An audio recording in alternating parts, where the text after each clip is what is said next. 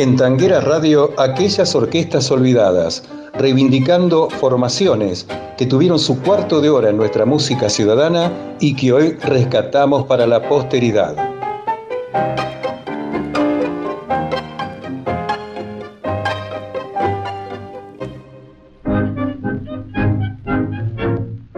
En Tanguera Radio, hoy recordamos a la orquesta de los maestros José Puglia y Eduardo Pedrosa, sin dudas, una de las mejores típicas de la República Oriental del Uruguay. En los años 50 era una de las más sólidas, ocupando un importante ciclo de la historia tanguera charrúa. Ambos conformaban una formación decididamente enrolada en las corrientes renovadoras que por aquellos años comenzaban a perfilarse. Hacen un tango clásico, sin vanguardismos exagerados, como se gustaba decir. Puglia y Pedrosa realizaron actuaciones en Montevideo y giras por Brasil. En su fila se contaba con músicos de gran prestigio, como los bandoneonistas Reinaldo Rosselló y Carlos Aguete, los violinistas Moisés Lasca y Pedro Severino, el contrabajo de Domingo Puglia y las voces de Oscar Nelson y Luis Alberto Fleitas. 1961 fue el año de su esplendor. Empezaron a actuar en radios a mediados de ese año. Luego de una temporada en Punta del Este y muchos bailes, el público los redescubrió al notarle una variante rítmica interesante y la incorporación de muchas obras nuevas a su repertorio. Fue entonces cuando se dieron cuenta que necesitaban una cancionista para acompañar dignamente a los cantores Oscar Nelson y Roberto Muro. Encontrarla les llevó cuatro meses a través de un concurso que tuvo enorme repercusión pública. Todos los domingos al mediodía culminaron con entusiasmo general las pruebas privadas que se realizaban en la semana y al cabo de la difícil y agotadora selección quedó consagrado el nombre de una nueva estrella de la música popular, Esmeralda Miravalles. Casi inmediatamente ingresaron a luminarias General Electric y por esa puerta grande de la fama se consagraron. Grabaron un disco para el sello Sondor, La Trampa del Amor, cantada por Esmeralda Miravalles, y Central Querido, con la voz de Roberto Muro. Luego siguieron en Radio El Espectador y Saeta TV, Canal 10, aparte de no tener una fecha en blanco en su agenda de bailes. El bandoneonista Edgardo Pedrosa falleció el 29 de diciembre de 2000 en Montevideo, mientras que el pianista José Puglia falleció el 31 de octubre de 2009 en la misma ciudad. Ahora, en aquellas orquestas olvidadas, escuchamos a la orquesta Puglia Pedrosa en esta selección de valses famosos donde se compilan Ondas del Danubio, Amor y Primavera y Cuentos del Bosque.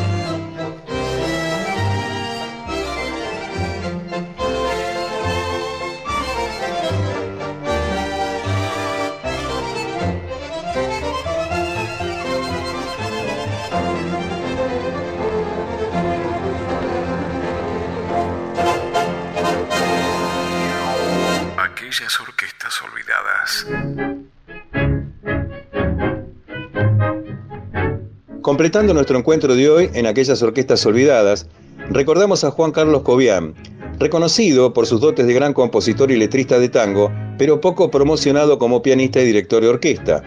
Había nacido en Pigüé, provincia de Buenos Aires, el 31 de mayo de 1896 y falleció en Buenos Aires el 10 de diciembre de 1953.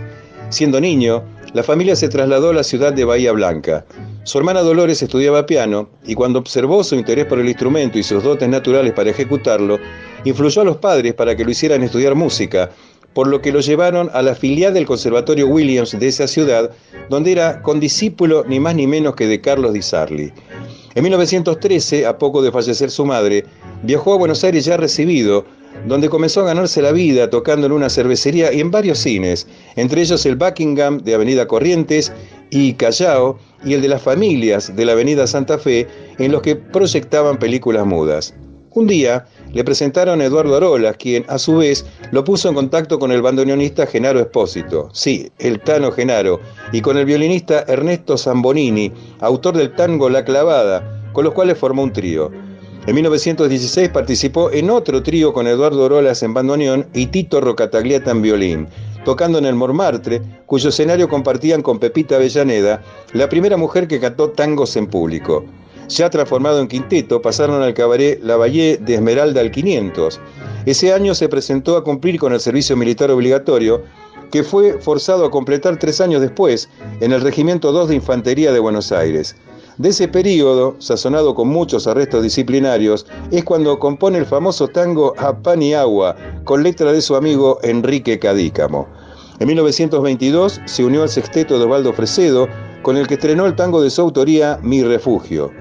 Cuando más adelante se retiró Fresedo, formó su propio sexteto a propuesta del gerente del lugar y desde el piano pasó a dirigir a los bandoneonistas Pedro Mafia y Luis Petruccelli, a los violinistas Julio De Caro y a Gesilao Ferrazano y al contrabajista Humberto Costanzo. Este conjunto quedó para la historia del tango, pues significó el antecedente directo del movimiento de transformación instrumental más importante de nuestra música ciudadana, grabando para el sello RCA Víctor. En 1923 emprende una aventura romántica y musical a Estados Unidos, donde permanece hasta 1928, cuando regresa a Buenos Aires. A su retorno, formó una orquesta con Francisco Fiorentino como vocalista Dirigió luego una agrupación de jazz con Siriaco Ortiz en bandoneón y Cayetano Pulis en violín. Tocó en el trío número uno y volvió a organizar su típica. Acompañado de su amigo Enrique Cadícamo, en 1937, Cobian retornó a Nueva York. Cadícamo no tuvo suerte con sus proyectos y retornó a Buenos Aires, por lo cual no hay certeza sobre la vida posterior de Cobian en el gran país del norte, ya que al regresar este en 1943 a la Argentina, luego de un paso por México, nada contó sobre ese periodo. Cobian trabajó un tiempo en Argentina al frente de su orquesta, con la que actuó en Radio El Mundo. Luego dejó la actividad musical voluntariamente, recluyéndose en su modesto departamento de la calle Montevideo en la ciudad de Buenos Aires. El 10 de diciembre de 1953 falleció luego de una intervención quirúrgica que se complicó como consecuencia de su alergia a los antibióticos. En aquellas orquestas olvidadas, escuchamos a la orquesta de Juan Carlos Cobian en el tango de su autoría, Una droga, grabado en el año 1923.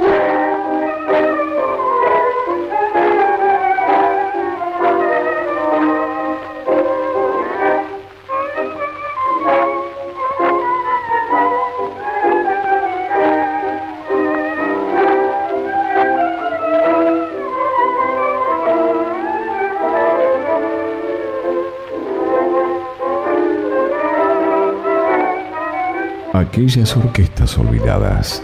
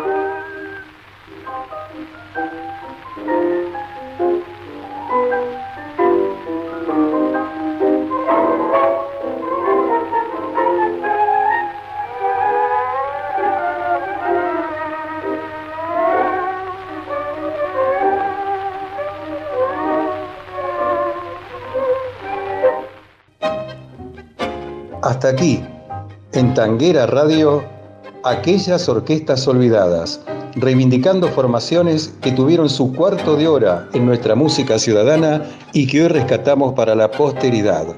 Oscar Rolando Mascareño les brinda un gran abrazo tanguero y les dice hasta la próxima.